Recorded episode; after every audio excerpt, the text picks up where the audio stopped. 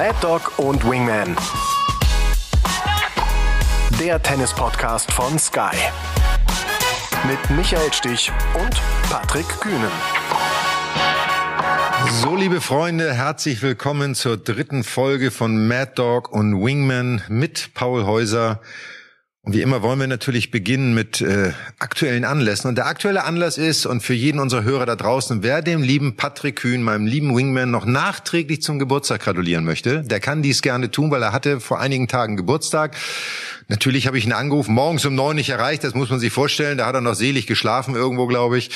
Aber ähm, äh, mein lieber Wingman, du bist gerade äh, in Fuerteventura, hast deinen Geburtstag da auch gefeiert, soweit ich weiß, noch mit der Familie. Aber jetzt hast du Tenniscamp. Wie läuft's denn? Du, vielen Dank äh, erstmal, dass du das nochmal ansprichst. Ich war eine Woche im Urlaub hier mit äh, meiner Frau, mit den Kindern, mit Familie, habe einen tollen Geburtstag gefeiert mit meiner Familie und ähm, bin jetzt seit Samstag in einem anderen Club, mache ein Tenniscamp, was ich seit über 20 Jahren schon mache hier mit meinen zwei Co-Trainern und es läuft richtig gut. Wir haben immer tolle Teilnehmer, es sind viele Freizeitspieler da, Hobbyspieler, Clubspieler, die ihren Urlaub dann auch mit Tennis verbinden, was mich besonders freut und wir haben einfach mega Spaß am Court. Es geht um die Freude am Spiel und äh, ein bisschen Tennis spielen in der Urlaubszeit, paar Tipps geben. Läuft wirklich klasse. Wir haben gutes Wetter und tolle tennisbegeisterte Teilnehmer. So, pass auf, mal ganz kurz dazwischen, weil ich glaube, da gibt's gleich noch eine Geschichte zu erzählen, weil du hast irgendwie neues Equipment, glaube ich, was du, wo du hell auf, dein, dein Lächeln geht gar nicht aus deinem Gesicht, sag ich mal. Aber vorher, lieber äh, Wingman, ich finde, du solltest Paul mal zu so einem Tenniscamp einladen. Also du musst natürlich bezahlen, Paul. Nicht, dass du meinst, du kriegst das umsonst, sondern du musst ja für die Expertise auch schon bezahlen. Wäre das nicht mal was für dich? So schön vier Tage Tenniscamp bei Patrick oh. Kühn? Oh, das wäre ein Träumchen. Das wäre ein Träumchen. Also unbedingt. Patrick, das kriegen wir doch hin. Und gerade so Fuerteventura, oh mein Gott. Ja, ähm, habe ich auf der Bucketlist, würde ich mal schön sagen. Das ist da relativ weit oben. Michael, Michael, ich weiß nicht, ob du Paul schon mal spielen gesehen hast. Das, das heißt für die anderen Teilnehmer weniger Nettospielzeit, weil Paul der murmelt die Kugel so langsam, so lange ins Feld. Der Ball ist so lange unterwegs, da ist jeder, jeder Teilnehmer, der kühlt ab zwischen den Ballwechseln. Ja. Also quasi so wie, so wie Uwe Seeler, als er 55 war, der konnte keinen Punkt gewinnen, aber er hat jeden Ball erlaufen. Also das Match dauerte mindestens immer drei Stunden. Ja, ja, Winning so. ugly zur Not. Jetzt, jetzt habe ich, guck mal, jetzt, jetzt adressieren wir nochmal unsere Chefs von Sky, weil die lieben wir ja besonders. Und ich finde, das wäre mal eine tolle Idee, wenn die uns dreien mal oder uns beiden, Paul, mal ein Tenniscamp bei Patrick Kühnen äh, oh, finanzieren mega. würden, wo wir denn vor Ort dann den Podcast aufnehmen können. Ja. So. Also, ja. liebe Chefs, äh, dass ihr es gehört habt, falls ihr reinhört, wir sind dafür offen. Vielleicht sollten wir mal einen Termin abstimmen. Genau zum Teambuilding und natürlich auch investigativ, um uns mal wieder auch ein bisschen auf neue Gedanken zu bringen. Und wir, wir machen dann schön richtig tiefen Recherche nochmal. Genau. Was, was ist wichtig für ein Tenniscamp und vielleicht laber auch noch ein paar andere dazu ein. Und weil du sagst, du hast es probiert bei Patrick morgens um neun, so wie ich Patrick kenne, der war da schon zweimal im Meer und hat anderthalb Stunden Tennis gespielt um die Zeit. Also im Meer war ich tatsächlich, bisschen früher sogar. Ähm, und bei uns geht's um neun Uhr schon los mit Tenniscamp in der Früh und vorher kleines Frühstück und äh, ja, Vorbereitung ist vieles, ist fast alles und ähm, wie ihr mich kennt, bin ich abends hier natürlich auch früh im Bett. Ja klar, logisch. Nur so kenne ich dich, mein Lieber. Aber sag mal, du hast, äh, du hast uns erzählt, du hast einen geilen neuen Schläger von Wilson dabei. Ich habe ein richtig, richtig gutes Teil dabei. Der kommt in den nächsten Tagen auf den Markt. Ich durfte ihn schon mal testen und muss sagen, dass ich ähm, total geflasht bin, total begeistert bin von dem Racket, weil es äh, auch ein 100er Kopfgröße hat, was das Spielen mit diesem Schläger etwas einfacher macht. Ist ein super Schläger, Power, Kontrolle, alles, was das Herz begehrt und äh, fühlt sich super an und äh, macht für mich einfach immer cool, mal einen neuen Schläger in die Hand zu nehmen und das mal auszuprobieren. Und wenn dann so ein Schläger einen gut liegt, dann ist es schon echt, äh, zahlt auf die Spielfreude ein. Grüße gehen raus an Jonas Wäschle. Der wird sich freuen. So, ja, und vor allen Dingen, aber jetzt sag mal, äh, Patrick, weil für viele da draußen, klar, die, die Tennis spielen, beschäftigen sich mit Tennisschläge, aber wenn man überlegt, ein Hunderter, hast du gesagt, mhm. heißt, der Schlägerkopf ist größer. Ich habe bis heute nicht begriffen, was die Zahl bedeuten soll. Kannst du mir da helfen? Ähm, das wird dann auch der Jonas machen. Sehr schön. Aber Den laden wir mal ein. Ja. wir, wir, ich muss dazu sagen, ich kann das total nachvollziehen, bei so einem größeren Schlägerkopf, auch für unsere äh, Freizeitspieler draußen, je größer der Schlägerkopf, umso größer ist natürlich der Sweet Spot. Ne? Also das heißt, der Punkt, wo du den Ball, wenn du ihn triffst, die größtmögliche Beschleunigung erfährt. Und als wir gespielt haben, ich glaube, unser alter Fischer Vakuum Pro hatte, glaube ich, einen 92er Schlägerkopf. Also wirklich klein, dann hatte der ja noch so eine Eiform. Der, der war ja auch nicht mal rund, sondern der war ja sehr schmal. Das heißt, der Sweet Spot war wirklich ich sag mal Tennisballgröße, mehr war da irgendwo nicht. Und in meinem letzten Jahr 97, als ich dann ja noch mal ein Wimbledon Halbfinale spielen durfte, habe ich Anfang des Jahres überlegt, ich brauche irgendwie Hilfe. Also mit dem ganz kleinen Sweet Spot hat es nicht mehr richtig äh, geklappt. Und da habe ich mir damals bei Fischer, äh, gab es einen neuen Schläger, der etwas größer war, 96er Schlägerkopf, glaube ich, der war so postgelb, ne? also mm, DRL hat der. quasi geliefert, äh, die Asse und die Rückhand äh, Longlines und das hat mir sensationell geholfen, auch beim Surfen Volley. Damals war er ein bisschen langsamer als der kleine Schläger, so, wir haben nur noch mit Darmseite gespielt, aber was das Spielgefühl anging, hatte ich das Gefühl von wesentlich mehr Kontrolle. Aber Michael, da bist du in guter Gesellschaft. Paul, du auch? Und das, das, auch ja, Roger, ja, ich mittlerweile auch, tatsächlich. Da müsst ihr auch gleich noch was dazu erklären, aber vor allem Roger Federer hat das ja dann auch am, am Ende seiner Karriere auch nochmal korrigiert und ist auf den größeren Kopf gegangen. Aber bedeutet das dann auch, Frage an die beiden Experten, automatisch größerer Sweet Spot auch Fehler verzeihender? Oder ist es ein Druckschluss? Naja, Fehler verzeihender ist, wenn du den Ball nicht richtig triffst, triffst du ihn nicht richtig, logischerweise. Mhm. So, aber die Beschleunigung, sag mal, der Punkt, auf der Beseitung, wo du den Ball mehr beschleunigen kannst, wird halt etwas größer. Das heißt, der, der Federeffekt ist etwas größer in einem größeren um äh, einem größeren Radius, sage ich jetzt mal. Und ich kann dir genau sagen, wann Roger Federer mit dem größeren Schläger angefangen hat. Das war nämlich bei uns am Hamburger Roten Baum, als er in Wimbledon erste Runde verloren hat. Ich glaube, das war 2016, wenn ich mich nicht täusche, oder 2015 sogar. Und da hat er Wimbledon erste Runde verloren, hat dann bei uns ja gespielt, mhm. hat glaube ich eine Wildcard bekommen und hat mit dem ersten, das erste Mal mit dem größeren Schlägerkopf gespielt, weil er genau auch das erreichen wollte, was wir gerade beschrieben haben und hat erste Runde gegen Daniel Brands gespielt. Und äh, mein lieber Patrick, du weißt, wie es ist, wenn man als Turnierdirektor für so einen Topspieler ein bisschen Geld ausgibt, dann will man natürlich, dass er weiterkommt. Der erste Satz gegen Daniel Brands dauerte, glaube ich, genau 15 Minuten und Daniel Brands hat Roger Federer 6-1 vom Platz weggeschossen. Wirklich. Und ich stand da oben und habe mir das angehört und gesagt, das kann jetzt alles nicht wahr sein. So, Roger natürlich mit dem neuen Schläger ein bisschen, mh, hm, dann hat, sag mal, ich mag Daniel Brandt sehr gerne, aber hat Daniel Brandt so ein bisschen äh, Angst vor der eigenen Courage bekommen, hat das Match dann verloren und Roger ist bis ins Halbfinale gekommen. Aber man hat gesehen, dass er eine Gewöhnungsphase für diesen Schläger brauchte. Ja, das ist halt Aber ich war live dabei. Das zahlt auch, das kann ich mir gut vorstellen, wie du dich gefühlt hast. Daniel hat übrigens bei uns in München dann auch tolles Turnier gespielt, Halbfinale gespielt, also der war schon noch gut in Form ähm, keine Frage. Es gibt dann eben auch, es zahlt auf den Spielkomfort, kann man glaube ich schon sagen, am Ende ein. Und heute auf der Tour spielen ja sehr viele Spieler auch einen hunderter Kopf, also einen etwas, ja, wir reden ja über Nuancen, aber doch etwas größeren Schlägerkopf. Als wir angefangen, Michael, wir haben ja noch mit Holzschlägern gespielt. Ja. Das war ja noch was ganz anderes. Monoschaft, kleiner Kopf, Holzschläger. Ich erinnere mich, ich hatte damals auch noch die Holzschläger mit Darmseite bespannt. Hart bespannt, weil Björn Borg ja einer war, der mit seinem Donny-Schläger 30 Kilo oder sowas aufgezogen hat. Und bei mir sind nachts, als ich im, im, Bett lag, bin ich manchmal nachts wach geworden, weil die Darmseite in der Schlägertasche gerissen ist.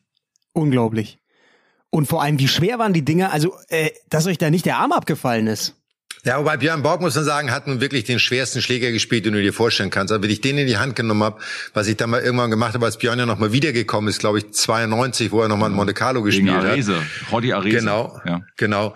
Der Schläger von Björn, da hätte, hättest du mir das Handgelenk danach direkt äh, eingipsen können. Das, äh, keine Ahnung, wie der das gemacht hat. Und der hat ja auch noch immer diesen Schläger so hängen lassen. Also der hat ja nicht mal, sondern der baumelte ja immer an seiner Hand. Ja, jetzt weißt du ne? ja, wahrscheinlich, genau, wahrscheinlich. So, aber ähm, aber Holz, wie du sagst, also wir sind mit Holz groß geworden. Ich denke ja manchmal, wenn du heute der Generation Holzschläger in die Hand geben würdest, Wäre mal Ich glaube, die wüssten, ja, die würden, wissen gar nicht, wie es geht. Ich habe mal mit John McEnroe, wir, ver, wir verlieren uns in alten Geschichten, aber es ist herrlich. Aber herrlich, es ist ähm, herrlich. Ich habe mal, äh, nach meiner aktiven Zeit, habe ich mal Freunde in Los Angeles besucht und habe dann äh, John McEnroe dort auch gesehen, im Riviera Country Club. Dann haben wir uns zusammen telefoniert, weil er auch ein Haus in Malibu hatte und haben wir uns verabredet. Und dann sind wir dort auf diesen Center Court gegangen und haben gesagt, komm, wir spielen ein Match mit Holzschlägern. So. Dann hatte ich natürlich nicht mein eigene mit. John hatte sein sein äh, Dun, Dun, Dun, Dunlop Max Play oder was er hatte da. Und ich habe mir irgendeinen bekommen von denen. Er hat mir einen Arsch versohlt. Entschuldigung, wenn ich das so sage, ne? Mit seiner Bewegung, mit seinen kurzen, kurzen Klar. und dieses Blocken oder so. Mir fiel nach einem Satz die Schulter ab. Ihr könnt es euch nicht vorstellen. Ich habe gedacht, sag mal, geht ja gar nichts mehr. Da wackelt ja auch alles. Also ich habe sogar, äh, weil du gerade über John äh, äh, sprichst, ich habe damals lange, lange über Wilson dafür, also nach dem Schläger gesucht und zwar hatte John ganz früher einen Wilson Pro Staff Holzschläger gespielt. Mit dem hat er, glaube ich, dann auch im Wimbledon Finale mal gespielt. Und irgendwann in Paris bei den French Open, als ich glaube, das war noch vor meiner Davis Cup Zeit, für Nachwuchs dort war, habe ich dann gesagt, komm, John sitzt hier rum, ich frage John mal, ob wir ein paar Bälle schlagen in Paris. Haben wir tatsächlich ein paar Bälle geschlagen und habe ich Schläger rausgeholt. Da hat er natürlich auch geschaut, hey, wo hast du den Schläger her? Und hat mir danach noch so einen Spruch draufgeschrieben, to Patrick, I always try to look as good as you. Kennst du ja John, hat ja immer, immer noch einen Witz auf den Lippen gehabt. Aber mit John zu spielen, mit dem Schläger in Paris, halbe Stunde, sensationell, sensationell. Hammer. Übrigens, Live-Recherche, jetzt habe ich nochmal geguckt. Federer, es war Hamburg 2013, Sieg gegen Brands dann im dritten 6-2 und Halbfinale knapp verloren, zwei Tyreeks gegen Federico Del Bonis. Genau, ja. Das war unnötig, ehrlicherweise. Aber gut, wir waren froh, dass er im Halbfinale war, dass er das Turnier bereichert hat. Aber so viel dazu, die Schlägerentwicklung ist schon unglaublich vorangeschritten, wenn du dir auch heute anguckst, welchen Spin die Spieler spielen können, sowohl wegen der Schläge als aber auch wegen der Beseitung. Die Seiten haben sich auch nochmal völlig geändert. Ich meine, wie, wie hieß die Kunstseite noch, Patrick, die wir damals gehabt haben von dem Herrn Schulze? Da oben Polystar. von uns hier aus Norddeutschland. Polystar. So, das war ja damals die Kunstseite, die ja fast alle gespielt haben. Also ja. das war ja das Ding, weil das kam der Damenseite irgendwie am nächsten gefühlt. Ich konnte damit nicht spielen. Ich habe immer Damenseite gespielt und ich weiß noch in meinem besten Jahr, da waren Samples und ich, glaube ich, die Top-Leute. Ich glaube, in meinem besten Jahr 93 habe ich irgendwie im Jahr, ich glaube, knapp 700 Schläger bespannen lassen während der Saison damit ich überhaupt durchkam. Teilweise haben die Schläger Damenseite ja nur eine 1,22er Seite oder 1,20er sogar. Die haben dann teilweise nur fünf Spiele oder sechs Spiele gehalten, dann war sie durch. Also Muss man vorstellen, ne? Nicht plastifiziert ja. vielleicht sogar noch, ja. Genau, ja natürlich nicht. Hallo, das richtige Gefühl, wenn jetzt meine meine Hand sehen könnte, mein Grinsen, das Gefühl mit der Naturdamenseite, herrlich. Überragend. Aber da gibt's jetzt noch eine Anschlussfrage, weil wie ist denn das? Es ist ja euer Werkzeug, das ist euer Tool und das muss ja auch eine, eine ganz spezielle Beziehung sein über die Jahre. Wenn ihr jetzt auch so zurückblickt auf eure Karriere, gibt's da so ein paar Lieblingsschläger, wo ihr sagt, oh, wenn ich den in der Hand habe, es fühlt sich einfach so überragend an und mit dem hatte ich die schönsten Erinnerungen. Wie ist das? Ja, also bei mir muss ich sagen, es war am Anfang, als Patrick hat es erwähnt, mit Holzschläger, das war der Brian Gottfried, Holzschläger, mit dem ich wirklich als ersten Profischläger gespielt habe, sage ich mal. Und ich liebte den aus zwei weil ich Brian Gottfried unheimlich gerne hab spielen sehen. Vitas Gerolaitis hat, glaube ich, damals auch Snowboard gespielt, ehrlicherweise war auch einer meiner, meines meiner Vorbilder. Ähm, und dann ähm, war es dieser erste Graphitschläger von Snowboard, weil das ein völlig anderes Spiel war. Ich habe dann zwischendurch nochmal Puma gespielt und, und was auch immer. Ich habe auch Donny gespielt, fand ich auch toll.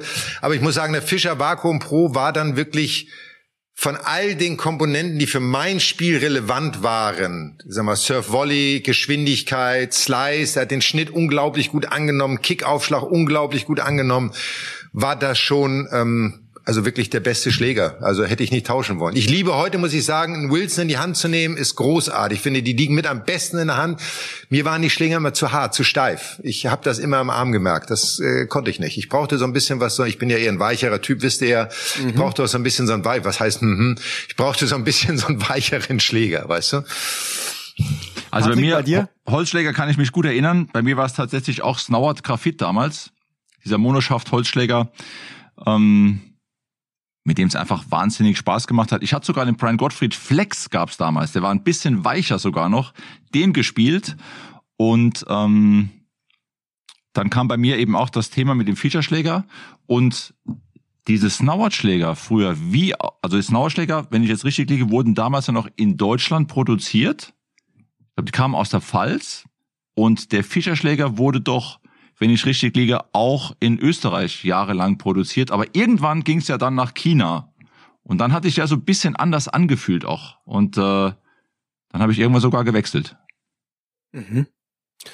Und vielleicht zum Abschluss noch zu diesem Thema. Wie ist das jetzt heute für euch? Wenn ihr, also das glaube ich interessiert viele da draußen. Was was spielt ihr heute für Schläger und vor allem was für eine Bespannung? Äh, was was ist da drauf bei euch? Also ich spiele äh, die Hybridseite, halb halb kann man sagen. Also Darmseite längs und Luxilon Alu Power quer, 1,25er. Bespanne eigentlich gar nicht so hart. 22 Kilo, 21 Kilo. Und ähm, jetzt habe ich ja diesen neuen Schläger dabei. Ne? Ich darf ja nicht verraten, äh, was das genau für eine Rakete ist. Der kommt ja erst in ein paar Tagen. Aber ich kann sagen, es ist natürlich äh, ein Wilson Racket, weil ich seit über 20, 25 Jahre schon bei Wilson auch ähm, eine Partnerschaft habe, eine tolle Partnerschaft. Aber diese Seite, weil du die Seite angesprochen hast, Paul, diese Hybridseite, die, die macht's für mich einfach. Weil die Darmseite lebendig ist und bleibt und auch über die glatte Kunstseite gut wegrutscht. Das gibt mir nochmal so ein extra, extra Spin und ein, ein unglaublich komfortables Gefühl, wenn ich den Ball treffe. Ein weicheres Gefühl. Also ich habe das auch ausprobiert. Also wenn ich die Möglichkeit hätte und es frei entscheiden könnte, würde ich immer noch reine Darmseite spielen, weil es für mich vom viel her einfach noch das cleanste und sauberste ist, was es gibt. Es verschleißt natürlich auch, selbst wenn ich eine 1,25er Seite spiele, verschleißt sie natürlich schon wesentlich schneller. Jetzt haben wir ja nie so wahnsinnig viel Spin gespielt. Wir haben ja relativ gerade gespielt im Verhältnis zu der heutigen Generation. Das heißt, wenn die heutige Generation so einer Dall mit so einer Darmseite spielt, die wären nach zwei Spielen durch. Also da wird nichts mehr bleiben. Ähm, und diese Seiten, dieses Halb-Halb hat ja auch dazu geführt, dass die Spieler mehr Kontrolle haben, mehr Spin spielen können. Ich habe immer das Gefühl, dass es beim Volley schwieriger ist, weil du den Volley etwas schwieriger kontrollieren kannst, weil der Ball halt mehr von der Seite wegfedert, hängt wahrscheinlich davon ab, wie hart du bespannst. Aber deswegen spielen die heute kein Volley mehr. Also von da stellt sich die Frage, so, die Jungs ja gar nicht. so einfach ist, ja. Deswegen kommen die nicht vor. Jetzt so, haben wir die Erklärung. Genau. Ja. ja. Aber was spielst du heute, Michael? Ich spiele äh, Darmseite, immer noch. Wenn es noch einen gibt, der Darmseite herstellt. Also von daher musst du einen finden. Also ich spiele die Pacific Darmseite auch. Ich habe jetzt nicht mehr meinen mein, äh, meinen alten Fischerschläger, die gibt's ja nicht mehr, aber ich spiele auch Pacific Schläger. Und äh, das mit einer schönen Darmseite drauf gibt mir immer noch das schönste Spielgefühl. Und bespannen so, ich bin immer noch so bei 25, 26 Kilo. Oh, doch, so, so hart, ja? Ja, weil du bei der Darmseite natürlich, ne, du willst nicht zu viel Trampolin haben, weil die Seite natürlich noch mehr nachgibt als eine Kunstseite, sage ich jetzt mal. Das heißt, du brauchst so ein bisschen Bisschen mehr Kontrolle hängt natürlich vom Wetter ab. Wenn wir da jetzt einsteigen, dann ist die Folge zu Ende. Also von daher ähm, glaube ich, haben wir das jetzt äh, mal gut abgearbeitet. Auch vielleicht für unsere Zuhörer da draußen den einen oder anderen Input gegeben. Und äh, ja, beschäftigt euch damit, weil ein Kilo mehr oder weniger oder Schlägerkopf ein bisschen größer kann, wie Patrick gesagt hat, wirklich das Spielgefühl auch nochmal verändern und es einfach entspannter machen. Man muss sich nicht quälen auf dem Tennisplatz mit dem Tennisschläger. Es soll Freude sein. Sehr gut. Und wir müssen natürlich reden über das, was in der Zwischenzeit passiert ist. Wir hatten es in der letzten Folge, das war vor der Davis Cup Partie gegen die Schweiz. Jetzt hat Deutschland leider in Trier verloren. Es war richtig gute Stimmung, was ich mitbekommen habe. Einige befreundete Journalisten waren auch vor Ort. Die Halle richtig richtig voll und richtig Musik drin und Zverev, Sascha Zverev hat sehr gut gespielt am ersten Tag gegen Stan Wawrinka, dann am zweiten Tag aber auch relativ stark nachgelassen, verloren gegen Marc-Andrea Hüsler und das entscheidende Einzel war dann Wawrinka gegen Daniel Altmaier. Knapper Sieg für Wawrinka und das 3 zu 2 und das bedeutet, Deutschland spielt jetzt gegen den Abstieg. Und Michael, deine Zitate habe ich gelesen in der Mopo. Vielleicht bei uns nochmal deine Analyse und was ist los im deutschen Tennis? Also man muss dazu sagen, die Zitate aus der Mopo sind so ein bisschen aus dem Zusammenhang gerissen und sehr exemplarisch rausgehauen worden. Ähm, ich habe im Endeffekt gesagt, ich glaube, dass der Davis Cup wieder gezeigt hat, dass die Kluft oder die Lücke zwischen Alexander Zverev und dem, was danach kommt, riesengroß ist. Also man merkt einfach, ähm, da liegen einfach Welten dazwischen. Das zum einen. Und wir haben auch keine Nachwuchsleute, die du jetzt in so eine Situation reinwerfen könntest, die jetzt performen würden. Ja, und Daniel Altmaier hat gegen einen Stan Wawrinka alles gegeben, hat unglücklich verloren, muss man am Ende sagen, hat wirklich toll gekämpft, hat die Stimmung angenommen, hat das Match angenommen, da muss man ihm wirklich ein Kompliment machen. Am Ende nützt dir das nicht viel, wenn du da nicht gewinnst, ganz klar. Bei Alexander Zverev muss ich sagen, ähm, so wie ich Stan Wawrinka, ich habe das Match gegen Daniel Altmaier ein bisschen gesehen, das ist halt Welten entfernt von dem Stan Wawrinka als Grand Slam-Sieger. Ne? Das hat mit dem Spieler nichts mehr zu tun, muss man auch mal ehrlich sagen. dass ein Alexander Zverev gegen äh, Wawrinka in der Form gewinnt, das ist für mich selbstverständlich. Dann zu sagen, das war ein großer Schritt nach vorne, ist schon gewagt, sage ich jetzt mal so. Und dann hat er, glaube ich, trotz allem eher seine derzeitige Form gegen Hüseler gezeigt, nämlich gegen einen jungen Spieler, der so ein bisschen upcoming ist, der ein guter, guter Wettkämpfer ist der immer dran bleibt, der fit ist, der agil ist, der beweglich ist. Und da hat man gesehen, dass Alexander einfach äh, ja noch große Defizite hat, ohne Frage. Und natürlich hängt das Davis Cup vom Team von ihm ab. Das ist einfach so. Er muss seine beiden Einzel gewinnen. Das Doppel hat das gemacht, was man erwarten konnte. Aber insgesamt, mal losgelöst von der Teamleistung und von dem Team Spirit und von den Zuschauern, was alles toll gewesen sein muss, am Ende zählt der Sieg. Und der war einfach nicht da, so dass Deutschland jetzt um den Abstieg spielt. Meine Meinung. Wingman, was sagst du? Ja, du hast dann einen Punkt natürlich, äh, und wer kann es besser formulieren auch als du? Vollkommen recht. Ähm, der Nummer eins Spieler, in dem Fall warst du früher auch unser Nummer eins Spieler, 93 in dem Jahr, in dem wir gewonnen hatten. Und äh, jetzt war es eben, oder ist es aktuell Alexander Zverev, da brauchst eben die zwei Punkte der Eins. Das hilft immer und in der Konstellation jetzt, wie die deutsche Mannschaft angetreten ist, war das, glaube ich, auch die Hoffnung von Michael Kohlmann, dass äh, Sascha seine zwei Einzel gewinnt und das Doppel dann eben auch punktet.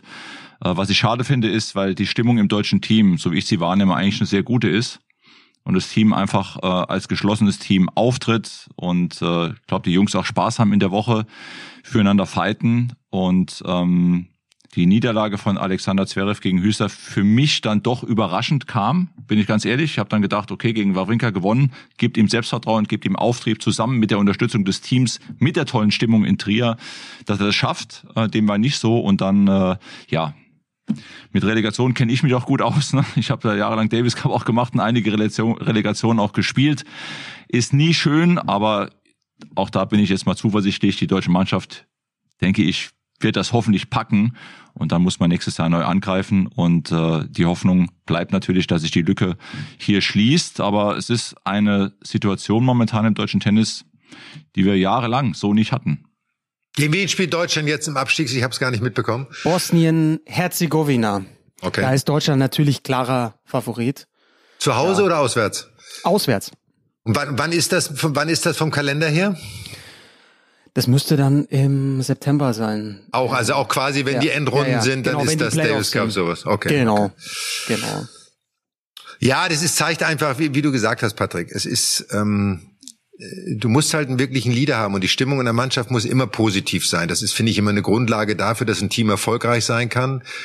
Aber ähm, und es kann auch immer mal daneben gehen, haben wir alle erlebt. Wir haben nicht immer jeden Davis Cup gewonnen, wenn wir gespielt haben, logischerweise. Aber gegen die Schweiz mit der Mannschaft hätte man das, glaube ich, schon erwarten können. Und das, was du halt sagst, dieser Abstand, wir haben halt auch Oscar Otte, kommt ja nach seiner Verletzung gar nicht wieder so richtig in, in die Gänge, sage ich jetzt mal, hat das Selbstvertrauen, hat so ein bisschen seine Leichtigkeit verloren, dieses Unbeschwerte, was ihn ausgemacht hat, dieses ich gebe nichts drauf, sondern ich spiele mein Spiel, wird schon laufen.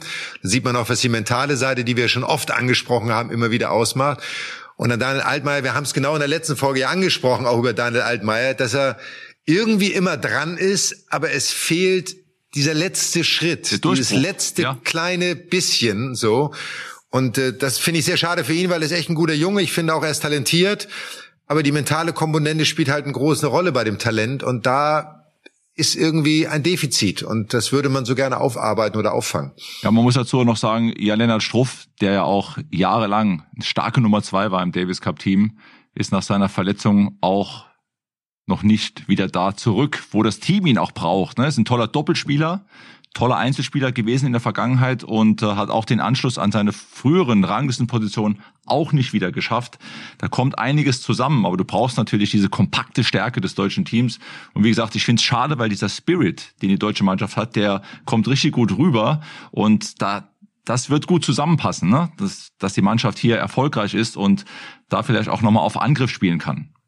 Finde ich nämlich auch. Also dieser Spirit kommt wirklich rüber und das, das hört man, dass es schon eine sehr, sehr gute Einheit ist, dass die wirklich auch alle befreundet sind untereinander und das Potenzial, ach ja, mit einem, mit einem starken Zverev, ja, der hoffentlich seine Form bald, bald wieder findet, wieder richtig in Schwung kommt, dann ist, glaube ich, richtig, richtig viel möglich als, als Topspieler Ja, weil im Doppel, das wollte ich eben auch noch sagen, im Doppel liefern wir eigentlich schon immer die Punkte. Jetzt auch in der Konstellation mit Andreas Mies anstelle von, von Kevin Krawitz an der Seite von Tim Pütz. Da gab's auch den Sieg.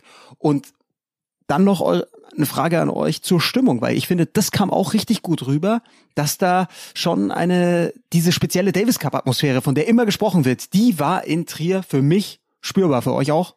Ja, total. Also wenn man es am Fernseher gesehen hat und auch die ganzen Berichterstattungen, was man auch noch mal in der Zeitung oder im Netz lesen konnte, ist es genau das, was wir auch in der letzten Folge angesprochen haben. Das ist Davis Cup. Das ist genau das, was du als Spieler willst, was du als Spieler brauchst.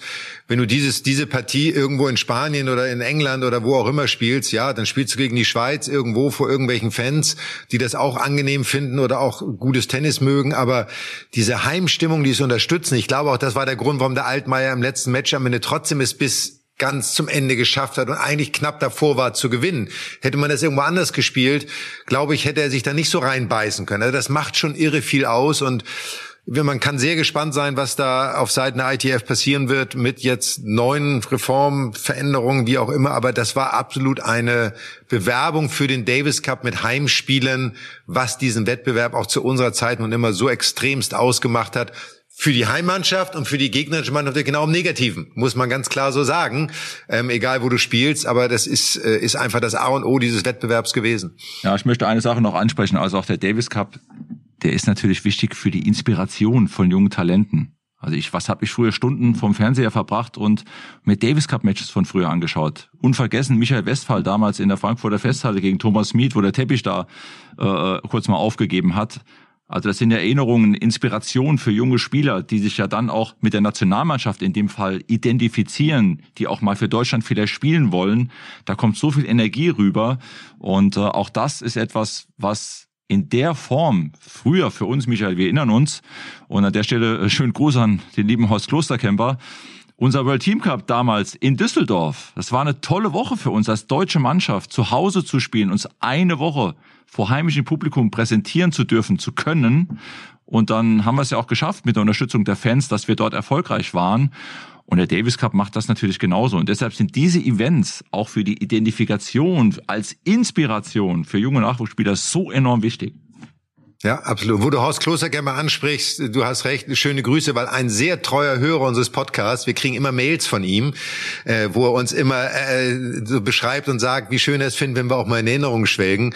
Und das war wiederum einer, der diesen World Team Cup in Düsseldorf gemacht hat, der natürlich aber auch selber ein hundertprozentiger Tennismann war und auch heute noch ist. Also wenn er das verfolgt und er war dann Chef der europäischen ATP, glaube ich, auch eine Zeit lang und natürlich auch die andere Seite kennengelernt. Und äh, ich weiß auch, dass er jemand ist, der vieles, was dort gerade mit dem Davis Cup passiert, überhaupt nicht nachvollziehen kann aus seiner Sichtweise heraus. Und äh, vielleicht sollte man auch solche Menschen mal befragen, wenn der neue Prozess entsteht, auch mal die, die früher etwas gemacht haben. Nicht, dass das alles besser war, aber sie können zumindest vielleicht Input geben aus den Erfahrungen heraus, ein bisschen Geschichten erzählen, ein bisschen Emotionen wecken. Und von da, lieber Horst, ruf mal bei der ITF an und sag mal Bescheid, wie es richtig geht. Erinner dich mal, Horst hat ja damals auch noch äh, unterstützt Davis Cup Finale in Düsseldorf. Ja, das hat er gemacht. Da war er damals Chef von der Messe und hat das dann gesagt, wir richten es hier aus. Also genau. Mit Horst sind wir eng verbunden. Also von daher, wir sind mal sehr gespannt, was beim Davis Cup passiert und die deutsche Mannschaft immer wieder. Es gibt Rückschläge, Patrick, du hast es gesagt, du hast es selber erlebt als Team-Captain in vielen, vielen Jahren.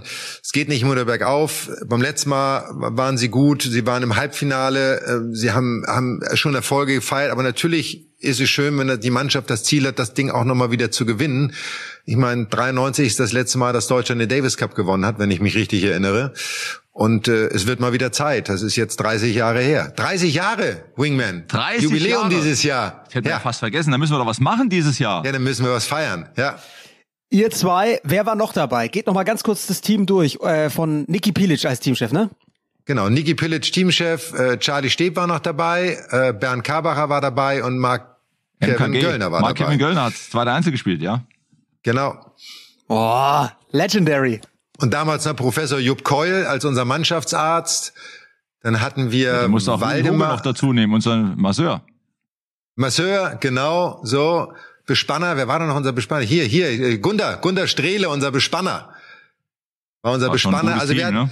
Wir hatten ein gutes Team. Auch so ein eingeschworenes sind alle, haben an einem Strang gezogen. Das war schon toll. Also, aber ich glaube, das ist heute jetzt ja, genauso. Ja, Hauptsache, Hauptsache, du hast damals das richtige Sweatshirt angehabt. Das war ja, das war ja eigentlich so das Tool, was uns zum Sieg geführt hat. Dieses Mad Dog Sweatshirt mit dem er jeden Tag rumgelaufen ist. Weiß gar nicht, ob du es ja. hast dazwischen, aber es hat ja gut Natürlich, mit der Hand, mit Reihe aus der Tube. Pass auf, wir genau. haben heute so viel Werbung gemacht. Ich hoffe, irgendein Werbepartner meldet sich mal, dass wir hier mal richtige lukrative Verträge abschließen können.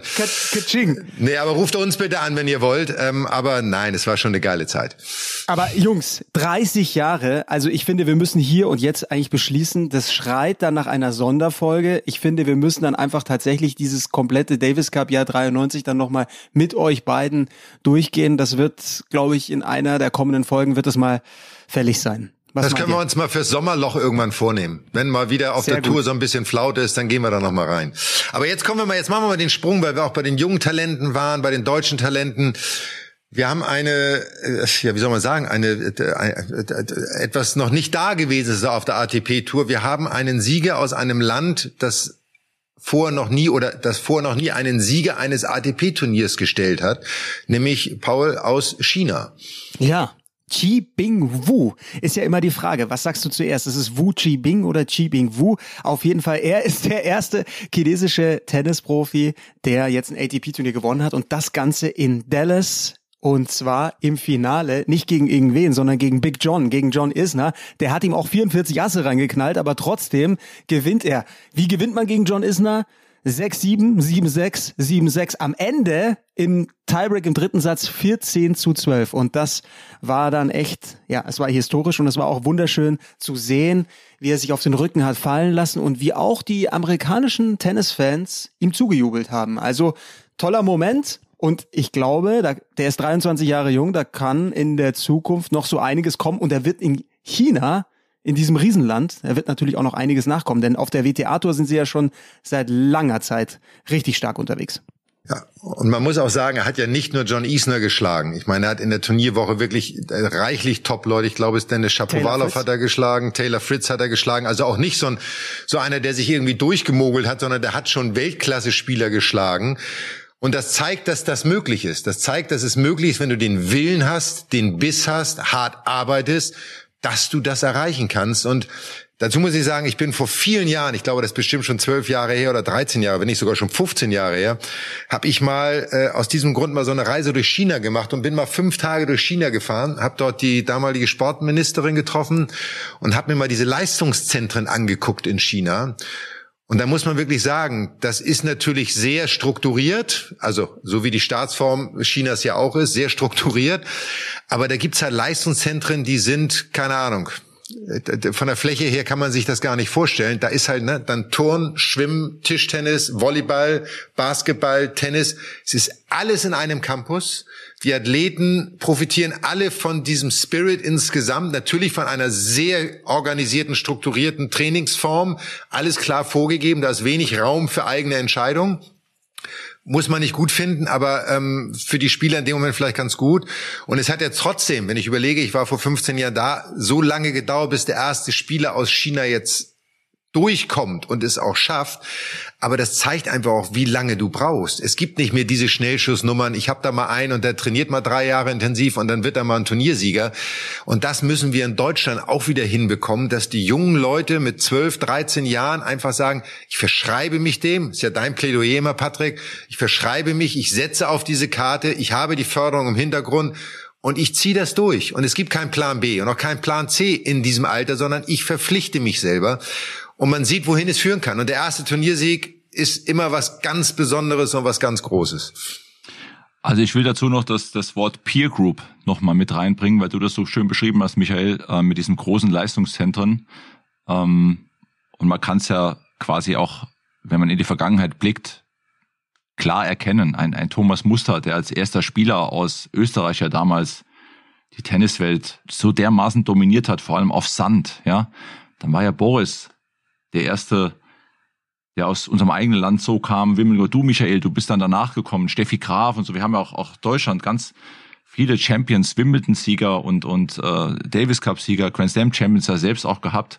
Und es ist eben dieses innere Feuer, dieses intrinsische Feuer, was brennt. Und diese Leistungszentren haben eins, und da komme ich gerne mal drauf zurück, eines, die Peer Group. Die sind Leistungssportler, die ein Ziel verfolgen, die für eine Sache brennen, die auch keinen Plan B haben, was heute womöglich schwieriger umzusetzen ist als damals. Ich habe selbst ja auch Kinder und habe da auch Verständnis dafür, dass, dass Eltern sich viele Gedanken machen, wenn Kinder diesen Weg gehen wollen. Aber die Historie zeigt auch, dass es, man muss ja fast so sagen, dass es fast nur so geht, ohne eine Garantie zu haben, wie weit man kommt. Und das ist das Risiko, das damit verbunden ist. Ja, das war Thema auch beim bei diesem DTB Trainerkongress und da Barbara Rittner, Dirk Hordorf, alle die gesprochen haben, auch ein Günter Bresnik haben gesagt, also du brauchst dann schon auch dieses Commitment und in Deutschland das Hauptproblem sind dann häufig die Eltern, die dann auch sagen, okay, nur auf die Karte Tennis, das gibt's nicht. Das ist einfach zu zu riskant.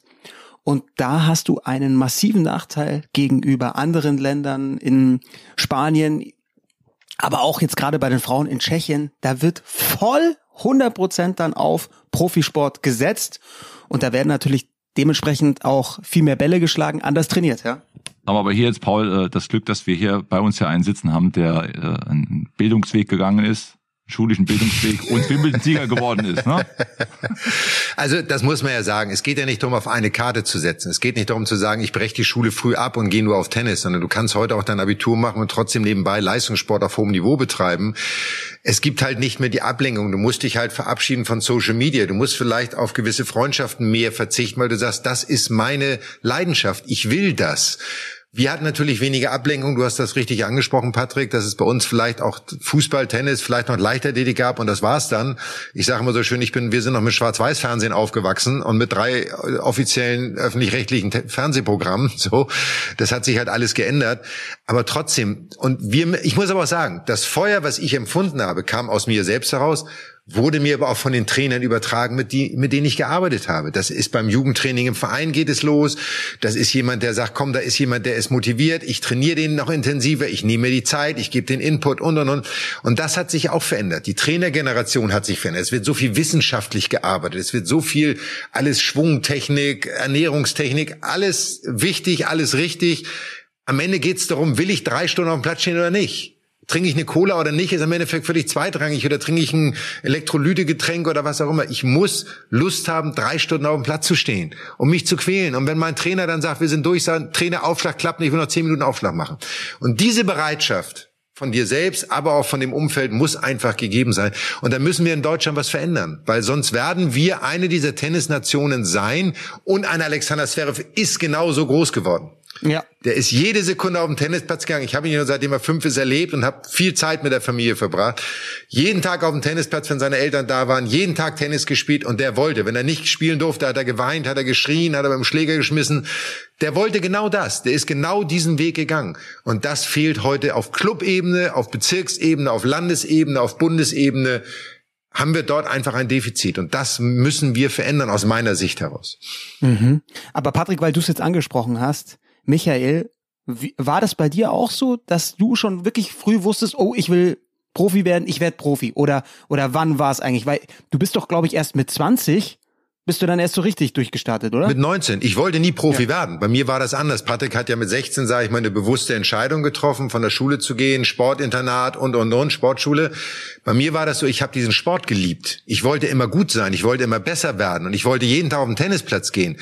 Aber für meine Eltern gab es diesen Beruf des Sportprofis, des Tennisprofis nicht. Das war, das war brotlose Kunst. So wie mhm. Patrick eigentlich sagt, die Angst, dass es nicht funktioniert.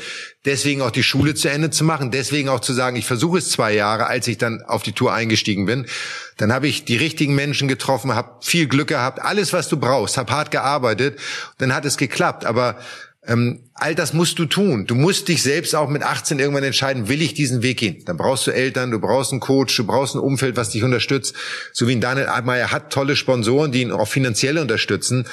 Aber da muss dann auch irgendwann, es muss eine, es muss über einen gewissen Punkt hinweggehen, um auch erfolgreich zu sein. Aber da gab es doch bestimmt auch damals Stimmen von irgendwelchen Trainern, die gesagt haben, Michael, äh, bei deinem Ausnahmetalent, oh, ich hätte dich gern schon mit, mit 16, 17 unter meine Fittiche bekommen. Wie gut wärst du dann jetzt schon so früh geworden? Da habe ich ja nichts gewonnen. Ich kam aus Schleswig-Holstein. Ich habe jedes Jahr deutsche Meisterschaft gespielt und habe in der deutschen Meisterschaft nie eine Runde gewonnen im Einzel. Habe nie eine Runde in der Trostrunde im Einzel gewonnen bis ich mein letztes Jahr deutsche Jugendmeisterschaften gespielt habe und deutscher Jugendmeister geworden bin. Und ich sage bis heute, und das meine ich auch ganz ehrlich, ich habe keine Ahnung warum. Ich habe etwas verändert irgendwann. Ich habe Tennis gespielt des Spiels wegen. Ich habe es geliebt, Stopp-Lob zu spielen. Mir war das viel wichtiger, meinen Gegner über den Platz rennen zu lassen, als am Ende zu gewinnen. Ich wollte gewinnen, aber die Freude über einen schönen Stopp war bei mir größer als alles andere, so. Und irgendwann habe ich halt festgestellt, das ist zwar schön, aber du willst ja auch gewinnen. Also musst du verstehen, dass der Stopp zwar nett ist, aber wenn er sinnvoll ist, um am Ende zu gewinnen. Und irgendwann hat dieser Schalter äh, Klick gemacht und dann auch immer wieder die richtigen Trainer. Herbie Horst damals mein Jugendtrainer, ganz große Inspiration für mich gewesen, hat mir unglaublich viel beigebracht. Ähm, und das muss man als Spieler auch zulassen. Aber es, wie gesagt, es gibt nicht diesen einen Weg. John McEnroe hat mit elf angefangen mit Tennis spielen und ist zum Grand Slam Sieger geworden. Also es ist alles möglich. Man muss es nur wollen. Das ist, glaube ich, das Entscheidende. Das ist ganz entscheidend. Ja, ich habe in neun angefangen und äh, hat auch mit mit Helmut Lüthi, der mich geführt hat, aufgefangen hat, äh, ganz ganz wichtige Momente auch gehabt. Ne? Ich habe mein erstes Bundesligaspiel zu Hause in Mannheim gegen Toro Meinecke vor vollem Haus verloren. Toro hat Toro sagt ja natürlich noch was, Michael klar, hat mich 6-1, 6-2 paniert. Gab es da ein paar Pfiffer auch am Platz und ich habe Helmut dann meine Schlägertasche gegeben, habe gesagt, Helmut, das war's. Kein Bock mehr. Ich hör auf. Und du kennst ja Helmut ganz gut. Helmut hat damals gesagt, Mensch Patrick, du kannst ja mal dann eine Woche bei mir in der Firma arbeiten, wenn du sowieso aufhörst.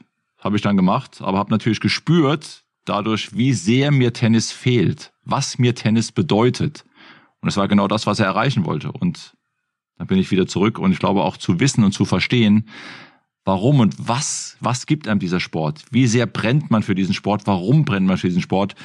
ist jetzt unglaublich energiefrei und, und Michael, du und viele andere Top-Spieler, Champions, das ist das, was eigentlich alle gemeinsam haben. Und trotzdem muss man sagen, die Leidenschaft zu leben ohne eine Garantie auf Erfolg. Dazu bedarf es auch Mut, Mut, diesen Weg zu gehen. Aber es ist letztendlich das, äh, was es braucht, um nach vorne zu kommen, um eine Chance zu haben, nach vorne zu kommen.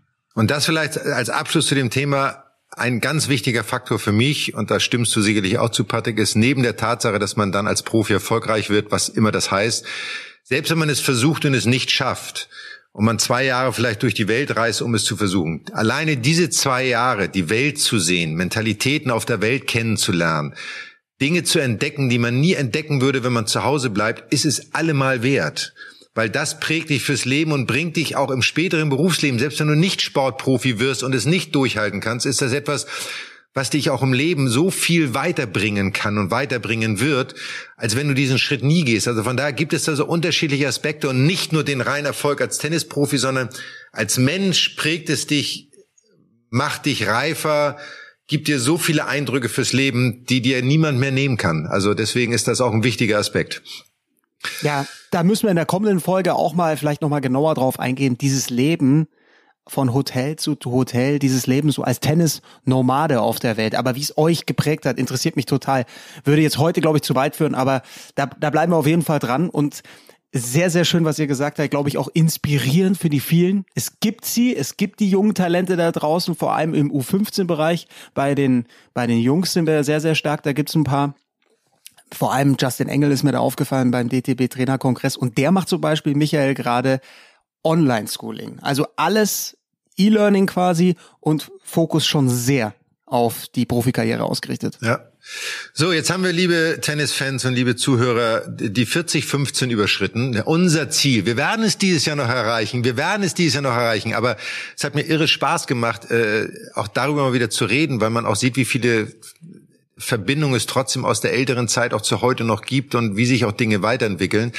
Äh, zu guter Letzt wollen wir noch einmal ganz kurz, was steht an? Paul, wir haben Rotterdam äh, als 500er Turnier auf der ATP-Tour. Ich werde selber einen Tag vor Ort sein, ähm, werde mir das vor Ort mit äh, einer meiner Partnerfirmen Kampmann dort vor Ort einmal anschauen und äh, bin ganz gespannt. 50-jähriges Jubiläum der ABN AMRO äh, Open, also von da auch ein tolles Datum für Richard Krajcek, einer der Kollegen, mit denen ich heute noch sehr gut befreundet bin auch.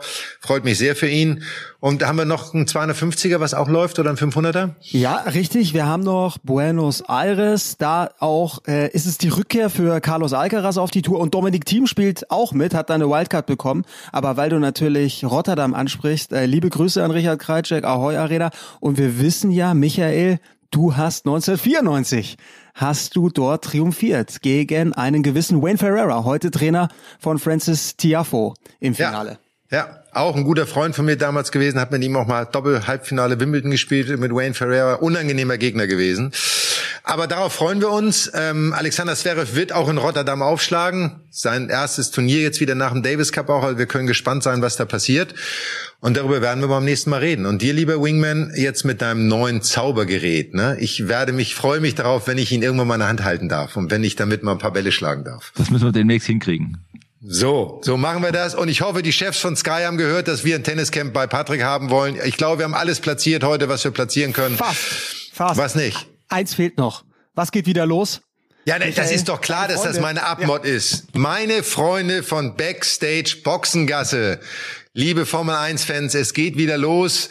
Ähm, Sie starten mit der ersten Vorberichterstattung vor der neuen Saison. Bestimmt ganz viele interessante äh, Themen, die da jetzt äh, aufpoppen. Ich habe, glaube ich, gerade letztens ein Interview von Valiteras Bottas gelesen, wo er über seine Einstiegszeit in die Formel 1 berichtet, wie schwierig das war und mit wie viel Drama. Also Formel 1 bietet auch immer wahnsinnig viele Informationen. Also hört rein.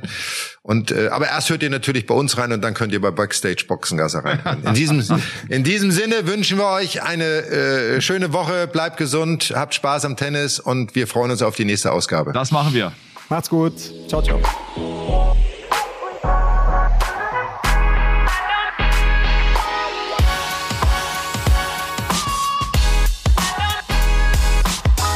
Mad Dog und Wingman ist eine Produktion der Podcast-Bande im Auftrag von Sky.